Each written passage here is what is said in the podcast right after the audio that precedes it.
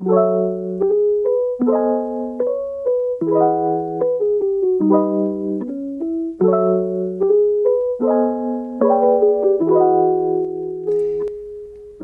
aus dem Auto. Ähm, wir sind jetzt auf dem Weg zur Frau Viola Reetz, unserer zweiten Vorsitzenden vom Blinden- und Sehbehindertenverein in Wuppertal. Also von Barmen, von mir zu Hause, bis nach Vohwinkel.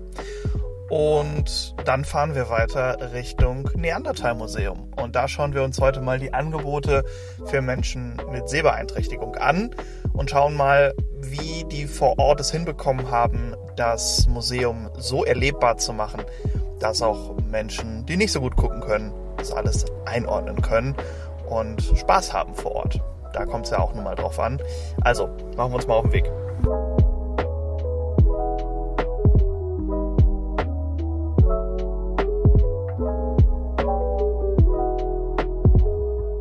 Angekommen vor Ort bei Frau Reetz. Was erwarten Sie denn jetzt heute von unserem Besuch beim Neandertal-Museum?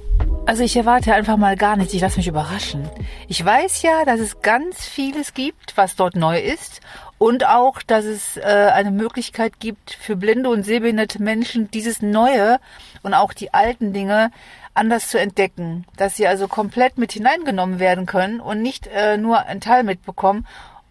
Aber äh, trotzdem möchte ich mir keine, keine Erwartung oder keine Vorstellung machen wie es sein könnte, denn dann ist es doch anders, als es in Wirklichkeit ist und ich möchte mich nicht enttäuschen lassen. Ich möchte mich angenehm überraschen lassen. Waren Sie denn schon mal da, dass Sie ein bisschen vergleichen können? Ähm, vielleicht auch was die Angebote angeht? Ist aber schon Jahre her. Ich war schon mal da, aber ist Jahre her.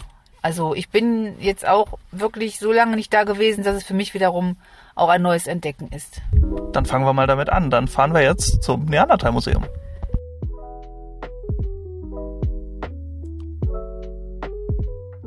angekommen vor Ort, direkt am Neandertal-Museum. Aber wo ist denn das Neandertal-Museum überhaupt? Wir mussten gerade selber ein bisschen nachschauen, so ein bisschen zwischen den Städten hier. Aber wir sind in Mettmann, und zwar in der Talstraße 300, ähm, wo wir uns jetzt äh, gleich auf den Weg in das Museum machen. Ähm, erster Eindruck, Frau Reetz, wie, wie, wie empfindet, empfinden Sie das? Also von außen äh, ist es sehr unspektakulär. Von außen ist es eigentlich sehr unauffällig und äh, auch nicht wirklich schön. Drumherum ist aber schon wieder Natur. Hinter dem Museum geht es schon Richtung Wald, was sehr angenehm ist. Auch da gibt es ganz viel zu entdecken, wie wir schon gesehen haben, außerhalb des Museums. Ja, und dann bin ich mal gespannt, was wir gleich drinnen finden werden.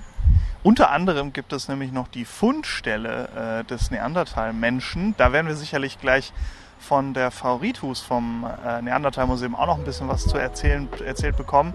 Das aber gleich.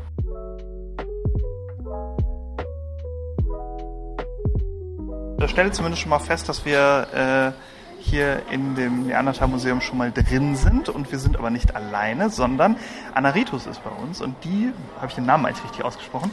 Super, perfekt. Und äh, sie wird uns jetzt durch äh, das Museum begleiten. Ähm, Vielleicht stellen Sie sich mal einmal ganz kurz vor, dann wissen wir auch, was Ihre Rolle hier ist. Sehr gerne. Ich bin die Anne Ritus. Ich bin die ehemalige Projektleiterin von NMC. Das war ein Kooperationsprojekt mit dem BSV Nordrhein. Und mittlerweile bin ich die Forschungskoordinatorin im Neandertal-Museum. Also ich mache viel Projektmanagement, ich äh, bin für neue Projekte zuständig und eben mein Kernthema hier im Haus ist eben auch Inklusion und Barrierefreiheit. Wie kommt man dazu? Also Sie haben gerade gesagt, Projektmanagerin davor. Was war der Weg, äh, weswegen Sie eigentlich jetzt genau hier sind? Ich bin eigentlich Archäologin. Ich bin eigentlich Ur- und Frühgeschichtlerin und ich liebe das Thema auch. Habe mich dann langfristig so eher aufs Projektmanagement fokussiert. Aber äh, ich habe 2016 hier angefangen im Ausstellungsmanagement. Da haben wir einen großen Umbau gemacht und bei dem Umbau ähm, hatte ich die Aufgabe bekommen, jetzt geh doch mal durch dieses Haus und ihr stießt so ein bisschen, wie das für einen blinden, sehbehinderten Besucher ist. Und da sind wir sehr schnell drauf gekommen, das ist nicht schön. Es ist ziemlich anstrengend, man kann nicht viel machen, du hast nicht viel zum tun, du kriegst kaum Infos. Und daraus hat sich dann entwickelt, dass wir hier mit dem BSVN und auch mit dem äh, BSV für Mettmann ganz viel zusammengearbeitet haben, äh, Begehungen gemacht haben und daraus ist das Projekt entstanden. Schön. Und die Ergebnisse wahrscheinlich aus diesen ganzen Projekten gucken wir uns jetzt an. Wir sind jetzt äh, schon ein paar Meter in der Ausstellung mit drin und was wir zumindest schon mal festgestellt haben, wir haben hier Leitlinien auf dem Boden. Wir haben gerade von Ihnen, Frau Ritus, erklärt bekommen, dass es Möglichkeiten äh, gibt, das Ganze auch zu ertasten, also die, die ähm, Ausstellungsstücke etc. zu ertasten. Ähm, Frau Reetz, Ihr erster Eindruck von hier vor Ort? Ja, also erstmal kann ich noch gar nicht so sehr viel dazu sagen, weil ich muss mich hier erstmal ein bisschen orientieren. Okay, das ist schon mal gut, aber was man festhalten kann, wir sind zumindest schon mal hier angekommen. Das heißt, Genau. die Leitlinien Die äh, sind erfüllen da ihren Zweck. und ja. die erfüllen ihren Zweck auf jeden Fall. Gucken wir uns den Rest jetzt nochmal an. So, lass noch mal laufen, dann fangen wir einfach äh, hier so ein bisschen an mit dem, was Sie erzählen wollen. Also wir können vielleicht mal zum Orientieren an eine Station rangehen. Ja. Und dann können Sie sich vielleicht so ein bisschen Überblick verschaffen. Ähm, Frau Ritz, wie sieht es denn bei Ihnen aus? Wie stehen Sie zu Tastplänen? Hilft Ihnen das oder ist das eher... Teils, teils. Teils, teils. Teils, teils. Wollen Sie mal an einen rangehen? Oder? Ja. okay. Dann drehen wir so ein bisschen um. Da ist nämlich an der Ecke von der Das ist gerade eine große Gruppe. Also hier beim Eingang ist einer der ersten Tastpläne, die. Ähm, die sollen einfach einen Überblick über die Ausstellung und den Verlauf der Leitlinien geben. Tastpläne ist immer so eine Sache, manchen Leuten hilft für manche Leute ist diese Vogelperspektive super schwer. Ähm, für uns war es einfach das Anliegen, so ein bisschen Überblickmöglichkeit zu geben. Wo ist die nächste Station? Wo bin ich im Haus? Was hier ist im Haus sonst noch so vorhanden? Und ganz wichtig nochmal, eine Leitlinie führt immer entweder zur Brüstung und oder zu der nächsten Station. Also wir folgen immer den Leitlinien oder dieser großen zentralen Betonbrüstung und dann stoßen wir immer wieder auf einen neuen Tastinhalt. Ja. Und ich sehe auch, hier ist blind, also die Punktschrift ist hier drauf. Ja. Vollschrift, Lift. Und auch in großen tastbaren Buchstaben für die, die Punktschrift nicht können, sodass man auch hier weiß, aha, hier ist irgendetwas, was mit der Ausstellung nichts zu tun hat. Kann man auch den Lift finden. Ja, ist ja wichtig, wenn ich hier durchs Haus gucken möchte. Genau. Als genau. selbstständige Person. Das ist schon gut. Wir sind jetzt bei einer unserer Taststationen angekommen. Die ist an dieser großen Betonbrüstung montiert. Und darauf sind 3D-Drucke von dem Originalfund, der hier im Tal gemacht wurde, 1856. Kann man gerne ertasten. Man kann sich so die Breil- und Profilschrift dazu ein bisschen ertasten und durchlesen. Und Dadurch, dass das äh, 3D-Drucke sind, kann man die auch anfassen. Also es ist jetzt nicht so wie bei Ausstellungsstücken, die hinter Glas sind, sondern man kann sie wirklich ertasten. Das macht Frau Reetz gerade auch. Ähm, und einen wirklich direkten Eindruck davon bekommen ähm, und die Sachen eben auch erfüllen. Ne? Ja, das, ja. Haben, sie, haben Sie dazu schon Resonanzen bekommen von Menschen mit einer Sehbeeinträchtigung, wie intensiv sich das anfühlt? Ja, ja, also wir haben ja parallel zu der ganzen Entwicklung von dem Rundgang und von dem Game laufende Evaluierungen gemacht. Und das Schöne ist halt, was wir sehen, auch im laufenden Betrieb jetzt schon seit eineinhalb Jahren, nicht jetzt für blinde und sehbehinderte Gäste ist das ein Mehrwert, sondern für jeden Besucher, der hier durchläuft. Rechts von uns stehen gerade auch zwei Leute an der Station, die hier einfach so der Durchschnittsbesucher sind. Ähm, ich sehe hier persönlich sehr oft Eltern mit Kindern oder auch ältere Gäste, das ist einfach viel anschaulicher, es ist viel greifbarer, als wenn ich vor dem Glaskasten stehe und diese Knochen aus Distanz anschaue. Im wahrsten Sinne des Wortes greifbarer, genau. Absolut. Ja, ja, genau. Es gab mal so einen schönen Begriff, äh, der ist ja mittlerweile auch schon wieder weg, der hieß mal Design for All, also Ja. Design für alle.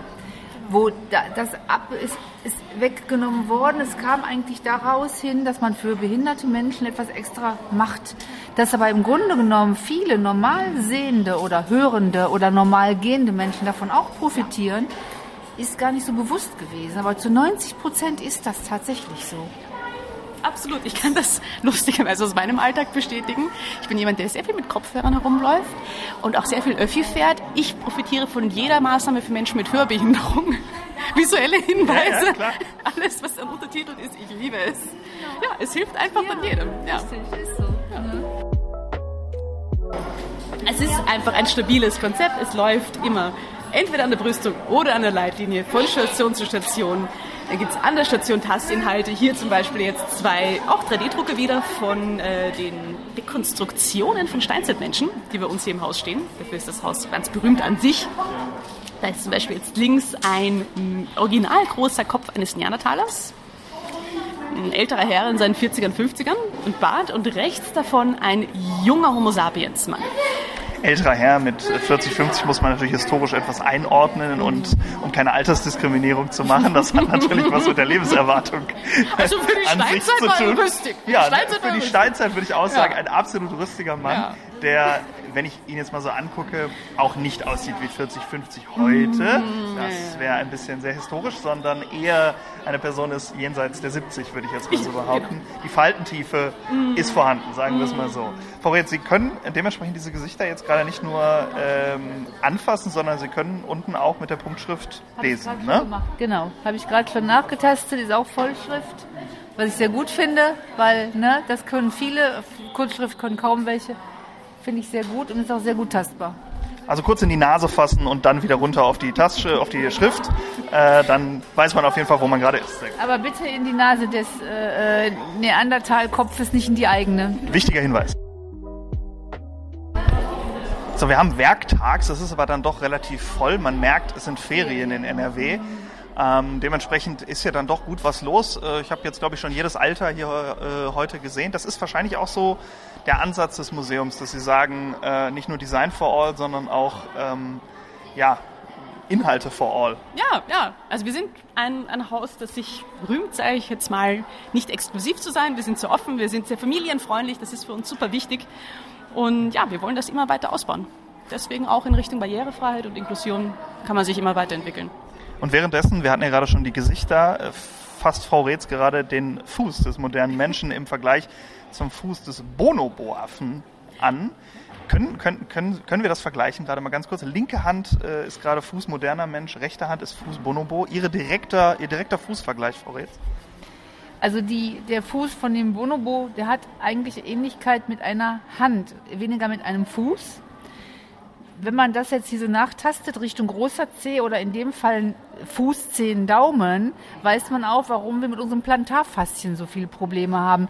Denn diese, diese, äh, diese, diese Hohl, diese, dieser Hohlraum in der Fußsohle hat dieser handähnliche Bonbo-Fuß nicht. Das waren viele für mich komplett unbekannte Vokabeln, aber Frau Ritus möchte was sagen. Ja, dazu. ich freue mich gerade. Sie haben das wundervoll analysiert. Das ist nämlich genau das, was wir an der Station eigentlich vermitteln wollen. Ähm, wir sind ja nicht nur ein Haus, das nur Neandertaler macht. Wir machen ja auch ganz viel zur Humanevolution. Und an so etwas, vielleicht etwas Absurden wie Füße, kann man zum Beispiel in der Archäologie auch ablesen, äh, wie sich der aufrechte Gang entwickelt hat. Und was Sie zum Beispiel in der Fußsohle jetzt gerade ertastet haben, dieses Fußgewölbe, das ist eine ganz wichtige Entwicklung, die uns als Homo sapiens oder als Homo, sagen wir mal, ermöglicht, dass wir aufrecht langfristig gehen. Affen brauchen das nicht so richtig. Die können zwischendurch mal eine kleine Strecke so laufen, aber die brauchen dieses Fußgewölbe zum Stabilisieren nicht.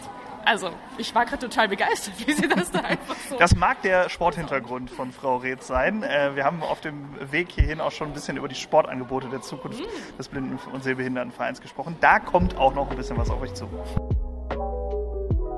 Und jetzt fassen wir Fell an. Es ist soweit. Äh, wo stehen wir denn jetzt hier vor?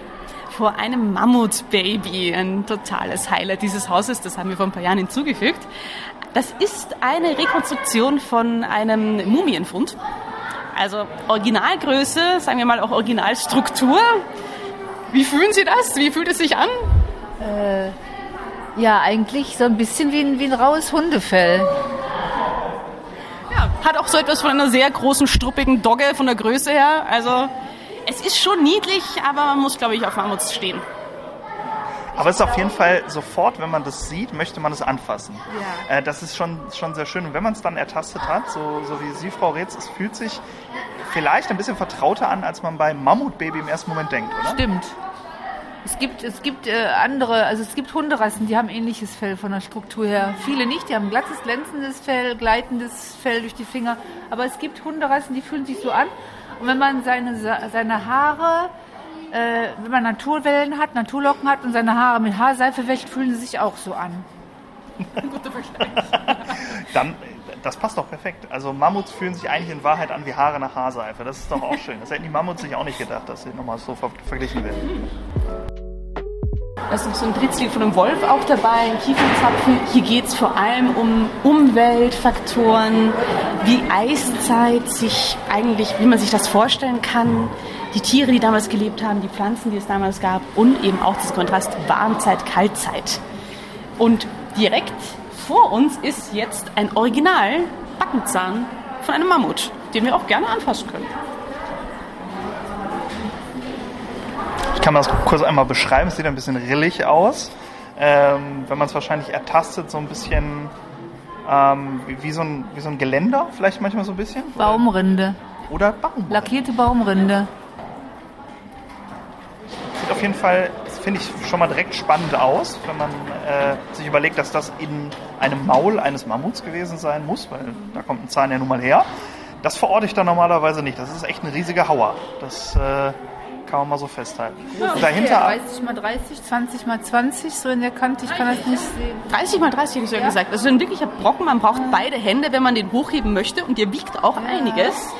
Jetzt muss man sich vorstellen, so ein Mammut hat natürlich mehrere von denen. Dann sind auch wieder einige weitere im Kiefer angelegt, die nachrücken. Also man schleppt viel mit als Mammut. Schon ordentlich auf jeden Fall. Auf jeden Fall. Mammut-Zahnarzt, kein Traumjob auf jeden Fall. Wenn ich mir jetzt hier so umgucke, dann stelle ich zumindest schon mal fest, einige Sachen, die hier sind, die stehen noch nicht so lange hier. Sie sind seit 2016 hier, haben Sie gerade gesagt. Es verändert sich gerade super viel, aber das jetzt nicht unbedingt nur im optischen Bereich. Ne? Nein, nein, wir haben inhaltlich äh, erfreulicherweise ganz, ganz viel zu tun. Die Archäologie liefert uns teilweise was schon zu schnell neue Ergebnisse. Also eigentlich könnten wir jedes Jahr zwei, drei Sachen neu hinzufügen und da nochmal ein Update machen und da nochmal einen neuen Text dazu. Wir halten uns aber gnädigerweise auch ein bisschen zurück, um die Leute nicht zu überfüllen. Ähm, wir machen aber in regelmäßigen Abständen Ausstellungsupdates, wo wir wirklich einen ganzen Ausstellungsbereich neu gestalten. Zum Beispiel ist der Bereich, wo wir jetzt gerade stehen, mit unserem Mammut-Baby und auch den Tastobjekten hier, erst von 2021. Und ähm, das ist uns auch sehr wichtig, dass wir hier up-to-date sind, weil die Archäologie verändert sich oder beschleunigt sich sehr an den Ergebnissen, die sie liefert und wir wollen auf jeden Fall aktuelle wissenschaftliche Ergebnisse vertreten.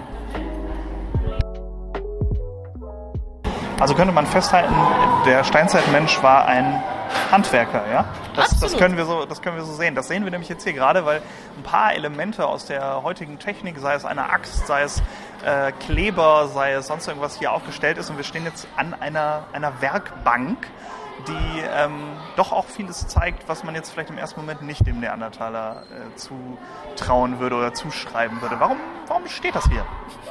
Einfach um auch mal zu zeigen, die Steinzeit, wir nennen die immer Steinzeit und wir reden von ganz vielen Steinartefakten, aber eigentlich war die Steinzeit materialtechnisch ganz, ganz vielfältig. Also wir hatten alles Mögliche, von Ledern über Fellen, über Klebstoff, Farben, alles Mögliche zur Verfügung und waren auch sehr, sehr kreativ schon damals. Wir kommen auch später gleich noch im Bereich über Kunst, wo man das, glaube ich, nochmal vertiefen kann. Aber hier vorne zeigen wir einfach mal diese riesige Bandbreite an Materialien, Werkzeugen und Techniken, die wir seit Tausenden von Jahren als Menschen schon nutzen.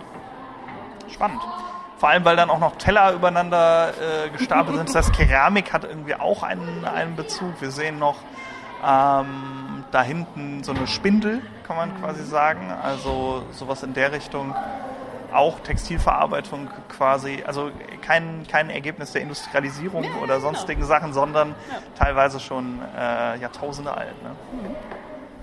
Ja, wir hatten damals halt nicht nur Lederschürzchen an, sondern wir hatten Jacken und Taschen und Äxte und Messer und Nadeln, alles, was man sich so vorstellen kann. Weiße Platte, da sind drei Elemente drin. Und ich sage Ihnen einfach nur mal so viel dazu. Sie brauchen diese drei Elemente, um Feuer zu machen. Vielleicht können Sie so ein bisschen ertasten, was das für Materialien sind.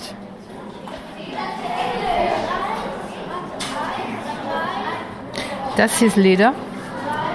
Ja, so, so etwas ähnliches. Kann ich Ihnen gleich erzählen. Mhm. Daneben gibt es ein großes Element. Das ist ein Stein. Ja, ja. Das ist. Schwierig. Es fühlt sich. Äh, der Stein, wenn, ich da, wenn man da drauf haut, der ist sehr zu innen drin. Ja. Das andere fühlt sich hohler an. Das ja. könnte Holz sein, versteinertes Holz, aber ich bin mir nicht sicher. Es könnte irgendwas anderes sein. Ja. Aber ich finde es gut, dass Sie schon zwischen dem Feuerstein in der Mitte, das ist jetzt nämlich wirklich ein Feuerstein, ein Flint, und dem Element daneben unterschieden haben. Das links ist oft das, was die meisten Leute vergessen, wenn sie an feuermachende Steine denken. Wir haben hier ein Markasit. Das ist ein eisenhaltiges Gestein, das oft nahe von Feuersteinvorkommen findbar ist, aber das kommt jetzt nicht quasi direkt, das ist jetzt nicht dasselbe. Wir brauchen zwei unterschiedliche Steine, Das heißt also deswegen auch dieses vom Gefühl her, Ja. dass sich der nicht so kompakt anfühlt, weil der im Grunde genommen zersetzt ist von diesen, diesen Metall, äh, Metallanteilen. Der fühlt Genau. sich ja, wenn man das nur mal so, der, der ist nicht so kompakt, nicht so dicht. Der ist aber lustigerweise, wenn man den jetzt in die Hand nehmen würde und der Hand liegen lassen würde, sehr schwer Ja. durch den hohen Metallanteil. Genau. Denke ich mir. Also wenn Sie als Jägerin, als Sammlerin, als Jägersammler in der Vergangenheit gelebt haben, dann hätten Sie sofort erkannt, Moment, das ist ein komplett anderer Stein als der hier. Jetzt reden wir wieder sehr viel über Steine. Rechts daneben, was Sie als Leder identifiziert haben, das ist ein Zunderpilz. Zunder kennen die meisten Ja. aus dem deutschen Sprachgebrauch. Genau. Ja? Und wenn Sie jetzt diese drei Elemente zusammenbringen, dann können Sie Ein Zunderpilz. Genau. Also eine Pflanze. genau ein parasitärer Pilz. Ja. Gibt es oft am Buchen. Ja. Und wie ist der hier so haltbar gemacht? Normalerweise Ja. fallen die doch nach kurzer Zeit in Sporen. Ja, guter Punkt. Ähm, der Zunderpilz hat eine lederartige Schicht, deswegen fühlt sich das auch so nach Leder an, innen drin. Innen drin ist das. Genau. Nicht außen. Nicht außen. Und wenn Sie wissen, was Sie tun, dann können Sie diesen Pilz einsammeln, trocknen und dann diese lederartige Schicht rausschneiden. Und auf diesem lederartigen Material können Sie dann ganz super die Funken einfangen, die Sie mit dem Makasit und dem Feuerstein schlagen. Dann brauchen Sie noch ein bisschen trockenes Stroh oder ein paar Ästchen und dann Also, dass man mit irgendwelchen Steinen und ein bisschen Stroh draußen Feuer machen kann, ist also ein Irrglaube. Man, man wird sich damit sehr, sehr, sehr lang abmühen. Ich habe erst vor kurzem einen Kollegen damit wieder Feuer machen sehen, der war nach zwei Minuten bei einer richtigen kleinen Stichflamme. Ja. Damit läuft das. Ja. Mit zwei Feuersteinen würden sie sehr zerstückene Hände und viel Frust haben. Ja. Wir sind gerade nicht mehr bei den Neandertalern, haben wir gerade gehört. Das heißt, wir machen jetzt einen kleinen Sidequest hier auf. Ähm, wo, wo sind wir denn jetzt hier? Wir stehen vor einem riesigen roten Block, der uns äh, hinter Glas einige Ausstellungsstücke, ich benenne das mal nicht genauer, auch weil ich nicht weiß, was es ist, äh, zeigt. Und ähm, es sieht ein bisschen aus wie so Stein, Lehm, sonst irgendwas. Also so kleine Figürchen, könnte man sagen. So Ja, kleine, ja. kleine Schleichfiguren. Kleine Schleichfiguren, ja. Von der Größe her stimmt das auch. Und ich meine, seien wir ehrlich, das Motiv ist nämlich auch dasselbe wie bei Schleichfiguren. Das sind kleine Tierskulpturen und Tierschnitzereien. Und zu unserer Rechten auch noch Alltagswerkzeug mit eingeschnitzten Tieren, die wir aus der Steinzeit eben auch kennen. Das sind jetzt Sachen, die sind jünger als die Neandertalerzeit, wobei man auch hier sagen muss, wenn wir mal Zeit zum Googlen hat, unbedingt mal Neandertaler und Kunst finden, da passiert gerade ganz, ganz viel Spannendes. Das hier ist jedenfalls jünger. Das Nette ist, die Sachen, die wir in den Vitrinen oben drüber finden, davon haben wir einige Exemplare weiter unten jetzt zum Abtasten.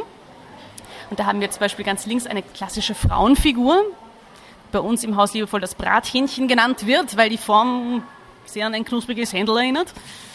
Daneben eine kleine Mammutfigur, die ist sehr klein, nur so ein, zwei Zentimeter, aber schön gearbeitet. Einen Löwen haben wir. Für mich als Österreicherin sehr schön die Venus von Willendorf ist hier zum Abtasten zur Verfügung. Und ein sehr, sehr schönes Exemplar finde ich ähm, von einem Bison oder einem Wiesent, das sich nach hinten wendet, um ähm, sich quasi in der Schulter zu kratzen. Und der Künstler damals, vor tausenden von Jahren, hat das irrsinnig naturgetreu dargestellt. Man kann auch mal, ich benutze das Wort des, also des Händel, Ja, benutze ich genau. jetzt nicht, aber äh, ist auf jeden Fall eine etwas andere Frauenkörperform. Kann man ja, auch mal festhalten, genau, oder? Ja. Sind sehr üppige Damen, die wir hier sehen, also sehr große Oberweite, sehr ausladende Hüften. Das findet man interessanterweise in dieser Zeit sehr weit verbreitet, also wirklich international weit verbreitet. Vielleicht gab es da eben auch eine ganze Menge Kulturkontakt. Ähm, und ja, wir wollten einfach hier mal einen Einblick geben, was Leute damals schon alles geschaffen haben. Wenn wir über Kunst sprechen, fangen die Leute sehr oft erst so naja, bei den Römern an. Davor war nichts. Aber man unterschätzt unsere Vorfahren da sehr. Also diese kleinen Kunstwerke sind wirklich, wirklich detailliert. Man sieht Fell angedeutet, bei den Frauenfiguren wurde die Frisur gestaltet. Man sieht, wie die Arme oder zum Beispiel auch die Beine feinste Details haben. Es ist wirklich schön. Und anfassen kann man das auch, und das hat Frau Reetz gerade gemacht. Was war Ihr Eindruck? Wie ist die Struktur? Verschieden. Es sind verschiedene Sachen. Es fühlt sich sehr nach, nach Stein an. Also es ist irgendwie in den, es ist auf jeden Fall ein Stein, nicht irgendwas anderes an Material. So fühlt es sich zumindest für mich an. Die Oberfläche, die ist ähm, immer noch sehr steinrau, also jetzt nicht glatt poliert, sondern immer noch rau. Also wirklich nur, ich würde mal sagen, die Form vielleicht reingeschlagen, aber nicht irgendwie jetzt rein poliert. Ne? Es gibt ja heute auch Steine, die werden ganz glatt poliert. Das ist ja alles nicht, die sind alle noch Klar. rau, aber man kann wirklich fühlen, ähm, dass es eine Figur ist und kein nackter Stein, eindeutig. Das ist lustigerweise ein Materialmix. Also unten haben wir Repliken und die Originale, da waren die Leute damals, wie schon gesagt, super kreativ. Es gibt ähm, Ritzungen in Knochen, es gibt Sachen, die aus Knochen geschnitzt wurden, ähm, aus Geweih, aus Elfenbein, es gibt Tonfigürchen, aus Stein wurden Sachen gehauen. Man sieht auch hier wieder, Steinzeitmenschen waren sehr kreativ, großartige Handwerker und eben auch tolle Künstler und Künstlerinnen. Umwelt und Ernährung ist, glaube ich, so ein bisschen der, die Überschrift des Abschnitts. Genau. Und jetzt stehen wir an Werkzeugen aus Knochen, die man auch anfassen kann. Das ist ja schon mal von der Struktur her interessant. Ähm, wieso steht das vielleicht überhaupt erstmal hier? Also man fragt sich ja oft, warum stehen an manchen Ja. äh, Orten in Museen genau diese Inhalte? Ja, wenn man irgendwie in dem Thema drin ist, denkt man sich, ja, aber wenn ich Umwelt und Ernährung bespreche, dann rede ich auch über Jagd. Und dann muss ich auch über Jagdwaffen reden und auch wie zum Teufel ich eigentlich an meinen Wiesensteak rankomme, wenn ich es essen möchte. Ähm, für uns ist es einfach so, dass wir hier wieder zeigen wollen, wie sieht so ein Jäger, Sammler, Jägerinnen, Sammlerinnen Alltag aus.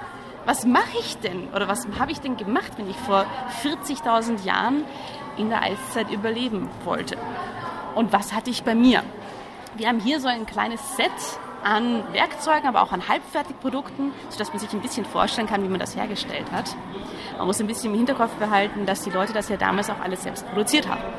Und wir wollten hier ein bisschen darstellen, wie man mit Materialien aus der Umwelt, in der ich in der Eiszeit gelebt habe, mir Werkzeuge und Alltagsgegenstände erstelle, mit der ich dann, naja, meine Ernährung sichern kann. Und da gibt es ganz viele unterschiedliche davon. Wir haben hier einen langen Stab mit einem Haken. Wir haben unterschiedliche kleine und große Knochen, die wahrscheinlich nochmal nachgeformt worden sind.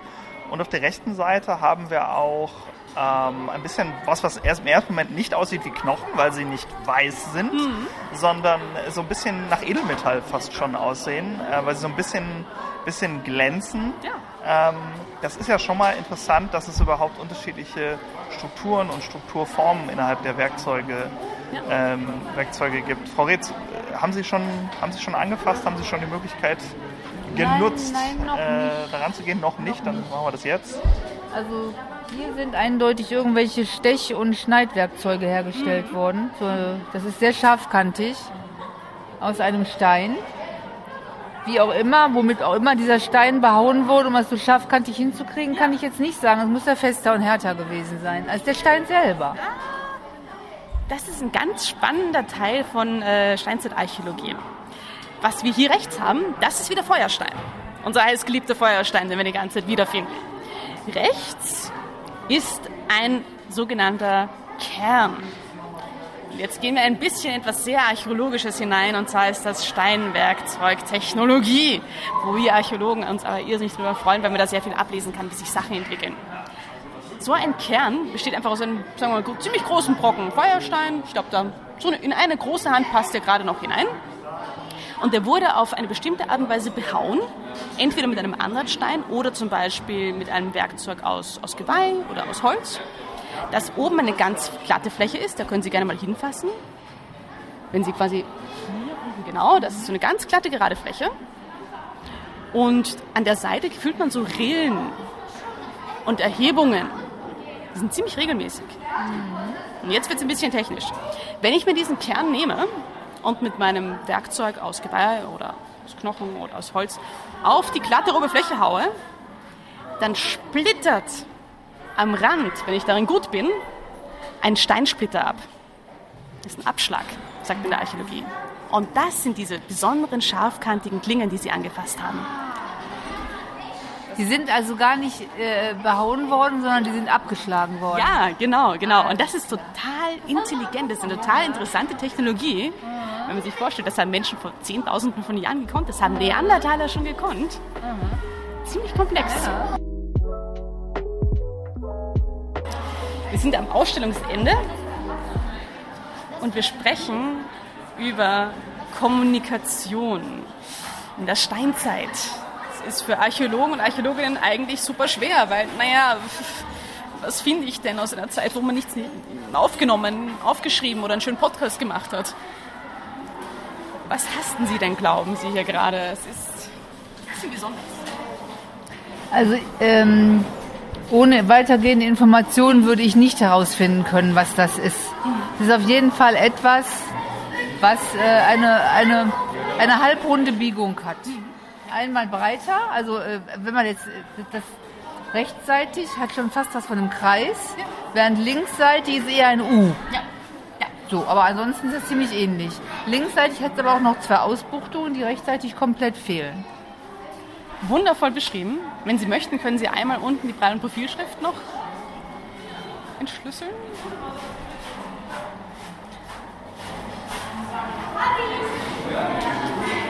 Zungenbein. Ja. Kennen wenige Leute, so im Alltag trifft man selten auf das Zungenbein. Wir haben es aber alle. Ist ein kleiner Knochen, also vielleicht, ich sage jetzt mal zweieinhalb Zentimeter, der uns beim Sprechen effektiv unterstützt. Das ist hinten der Bereich, wo die Zunge mit hinten am, hier am, am, am in dem. Also quasi schon in der Kehle unten drin. ja. Und das Lustige ist, links ist ein moderner Mensch hier mit dem Zungenbein. Rechts ist aber ein Neandertaler. Und das ist eine von diesen Möglichkeiten, wie wir in der Archäologie versuchen können, etwas über Sprache in der Vergangenheit herauszufinden. Das Schöne hier ist, dass man ertasten kann, diese Zungenbeine sind einander sehr, sehr, sehr ähnlich. Mhm, richtig. Und jetzt können wir uns eigentlich davon ableiten, wenn wir von unserem Körperbau her so ähnlich sind, dann kann ich von dem Neandertaler zumindest vom Körperbau her ausgehen, dass er sprachfähig ist. Genau. Egal, was für eine Sprache sie damals hatten. Ne? Das ist Genau. eine Sache, die entwickelt sich, genau wie heute die Sprachen sich auch entwickelt haben. Oder auch weiterentwickeln. Ja. Und ähm, das kann man von ausgehen. Ich würde auch schon fast behaupten, dass das hier bei uns, weil es so schmal ist, so als kompletter Laie, dass das nichts mit unserer Sprachfähigkeit zu tun hat, sondern mit unserem viel schmaleren Kopf. Das finde ich einen sehr, sehr schönen Take dazu. Ähm, das ist etwas, was wir auch in der Ausstellung ansprechen. Wir sind natürlich sehr, wie soll ich sagen, standardmäßig in der, in der Archäologie erfasst als Homo sapiens und es hat bestimmte Typen und bestimmte Formen, aber wir haben uns allein in den letzten Jahrhunderten schon wieder sehr verändert. Also wir, unsere Kiefer werden immer kleiner, wir haben immer weniger Platz für Weisheitszähne, unsere Becken werden immer schmaler, weil wir die Möglichkeit eines Kaiserschnitts haben. Also wir entwickeln uns auch jetzt noch laufend weiter. Wir sind nicht so genormt, wie man das vielleicht gerne in der Archäologie mal annimmt. Wir sind jetzt am Ende angekommen und äh, für die, die jetzt noch Durst und Hunger haben, gibt es am Ende natürlich ein Museumscafé, wie das es natürlich in vielen Museen es auch gibt. Aber auch hier gehen die Leitlinien weiter. Ne? Genau, das ist wichtig natürlich zum Museumsbesuch, gehört nochmal Kuchen, Cola, Kaffee am Ende dazu. Deswegen ist das Café über den Tresen an eine Leitlinie angeschlossen. Ansonsten kann ich von hier aus natürlich auch nochmal die dringenden Toilettenbesuche machen. Ich finde den Lift und ich finde den Eingangsbereich. Also kann ich den Abschluss hier von der Ausstellung nochmal schön genießen. Und am Ende der Treppe, ich muss es zugeben, wartet der Museumsshop. Wenn man im Sommer in einem Café draußen sitzt, dann kann es ab und zu schon mal vorkommen, dass äh, was summt um einen drumherum. Und es könnte unter Umständen eine Biene sein, die da drumherum äh, summt. Auch für die Menschen, die sich für diese kleinen Tiere interessieren, ähm, hat das Neandertal Museum aktuell eine Ausstellung parat. Ähm, mögen Sie uns vielleicht erstmal erklären, was hat das überhaupt mit dem Neandertal Museum zu tun? Und zweitens, äh, wie kommt es dazu, äh, dass das noch bis November, ne? November Ja, war das genau. läuft. Genau. Wir versuchen hier immer wieder eine Verbindung zwischen halt unseren sehr archäologischen, historischen Themen und halt aktuellen Themen zu finden. Die Bienen sind gar nicht mal so weit entfernt von der Archäologie, wenn man denken möchte, weil wir schon seit tausenden von Jahren als Menschen Honig nutzen. Und für uns als Menschen Bienen auch eigentlich extrem wichtige Tiere. Nicht nur Haustiere, sondern auch Wildtiere sind. Diese Bienenausstellung behandelt vor allem Wildbienen. Man kriegt da einen total schönen Einblick in, ja, in so ein Bienenleben draußen im Wald, wie man das so gar nicht mitbekommt. Und ähm, für alle, die hier im Museumscafé auf der Dachterrasse sind, die werden auf jeden Fall Bienen begegnen, weil wir haben unseren eigenen Bienenstock im Museumsgarten und auch unseren eigenen Museumshonig. Also die Bienen sind ja gar nicht so weit weg. Schön. Und äh, erreichbar ist das aber auch für Menschen mit einer Sehbeeinträchtigung. Das habe ich äh, richtig verstanden. Das ist bei uns im Sonderausstellungsbereich ehrlich gesagt ein bisschen schwer, weil wir uns sehr darum bemühen, schnell Sonderausstellungswechsel zu haben, um hier wieder ein neues Thema zu haben. Und deswegen ist der Sonderausstellungsbereich noch nicht barrierefrei. Okay. Kann man denn für den Sonderausstellungsbereich eine Führung äh, buchen, wenn man es unbedingt als sehbehinderter Mensch mitbekommen möchte? Auf jeden Fall, wir haben dann ein spezielles Führungsprogramm. Es gibt auch immer wieder ein Angebot, dass man mit dem Imker durchgeht, was eine ganz schöne Perspektive ist. Und es gibt dazu auch nochmal Workshops, interaktive. Wir hören es auf jeden Fall schon, weil wir Vögel um uns herum haben, dass wir uns draußen befinden auf dem neu gestalteten Weg in Richtung Fundstelle. Was sehen wir denn da gleich und was ist da gefunden worden? Die Fundstelle, das ist das Spannende hier im Tal zwischen Mettmann und Erkrath, das ist der Originalplatz, wo 1856 eigentlich durch einen Zufall Neandertalerknochen hier entdeckt wurden. Und diese Fundstelle ist auch der Grund, warum es das Museum gibt, warum wir weltweit vom Neandertaler sprechen. Also ein historisch irrsinnig wichtiger Ort. Und zum Ende vom Podcast kommen wir auch an den Ort, warum wir überhaupt hier sind, nämlich an die Fundstelle äh, der, der ersten äh, Gebeine, möchte ich fast sagen. Ähm, du hast vorhin erzählt, wenn du das erzählen möchtest, ja. äh, dass du äh, tatsächlich wegen des Neandertal-Museums nach Deutschland gekommen bist. Du bist nämlich eigentlich aus Österreich. Was, was waren für dich die Beweggründe zu sagen, ja, dieser Ort hier zwischen, zwischen Mettmann und, äh, und Erkrath, der ist es für mich. Ja, ich bin eigentlich Wienerin ähm, und habe ähm, und Frühgeschichte studiert, habe mich dann auf, auf Museumsstudies äh, spezialisiert und in diesem Studium schon, also ich war in Österreich und in den Niederlanden, ist mir regelmäßig das Neandertal-Museum in Deutschland, in NRW, untergekommen. Also wenn man über Archäologie und Museen spricht in Europa und auch im internationalen Ausland, dann muss man, dann kommt man um das Neandertal-Museum einfach nicht herum. Und das liegt schon daran, das weiß ich jetzt nach den Jahren hier, dass das Haus einfach viel vorantreibt, viel ausprobiert, viel Neues macht und auch sehr mutig ist. Es ist einfach ein, es ist ein schöner Ort, hier sich mit Archäologie und Museen auseinanderzusetzen. Und ja, war es für mich definitiv wert, aus Wien hier ins Neandertal zu springen. Eigentlich müssten hier riesige Felswände stehen. Eben 20 Meter hohe Felswände. Und der Turm markiert so ein bisschen einerseits die, die Höhe der ehemaligen Felswände und dort oben, wo diese Schädeldecke sitzt, der Ort, wo die Höhle war, wo die Neandertalerknochen gefunden wurden. Das wurde leider alles im Zuge der Industrialisierung zerstört. Also wirklich weggesprengt und ausgehöhlt. Aber wir können uns mit dem Turm so ein bisschen vorstellen, wie dann hier früher die Schlucht sich entlang hat ziehen müssen. Also quasi ein künstlicher Turm dafür, dass mhm. vorher Felsen und Gesteine dort standen, damit man sich die Umgebung ein bisschen besser ja, vorstellen genau, kann. Genau, genau, genau. Und ähm, wenn man den Turm so hochläuft, gibt es dann eben auch ähm, eine ganze Menge Infos zum Tal und zur Talgeschichte. Es gibt Audiostationen, die einen quasi vom Heute in die Vergangenheit hochführen. Es gibt oben nochmal ein Tastmodell vom Originalfund. An der Stelle, wo der Originalfund gefunden wurde, an der Originalstelle. Und ähm, auch noch einige weitere Infos einfach wie denn hier dieses Neandertal entstanden ist, genutzt wurde in den letzten Jahrhunderten und wie wir zum Neandertaler heute kommen. Mhm. Ja, und ganz, ganz oben am Turm gibt es noch eine leider noch nicht barrierefreie Sache, aber ein schönes Highlight digital. Und zwar haben wir dort oben ähm, Scopes, Fernrohre, mit denen man in die Steinzeit zurückschauen kann. Mhm. Also es gibt dann zum Beispiel einen Ausblick auf eine Neandertalerjagd oder ein Neandertaler-Camp, das man besuchen kann oder auch einfach eine, ja, eine Eiszeitlandschaft, die man also ein bisschen durchfliegen kann. Sind da äh, kleine Filme drin in diesen Fernrohren? Ah, okay. Genau, genau. Mhm. Also ein Blick durch das Fernrohr in die Landschaft und da kann man sich aussuchen, welches Highlight einen gerade interessiert. Und wenn man dann darauf fokussiert, dann wird man quasi so reingeführt, reingeflogen in die Steinzeit damals. Mhm. Kultur und Wissenstransfer plus Erholung äh, haben wir alles in einem hier. Das ist doch schon mal schön. Äh, ich danke dir. Wir haben aufs Du gewechselt während des kurzen Teetrinkens gerade eben. Äh, dass du uns hier durch die durch, durch alle Bereiche geführt hast und äh, mit uns hier den Mittag, Nachmittag verbracht hast. Ähm, vielen Dank. Ja, danke euch beiden fürs Herkommen. Ich hoffe, ihr hattet eine schöne kleine Erholungstour im Grüntal. War richtig schön.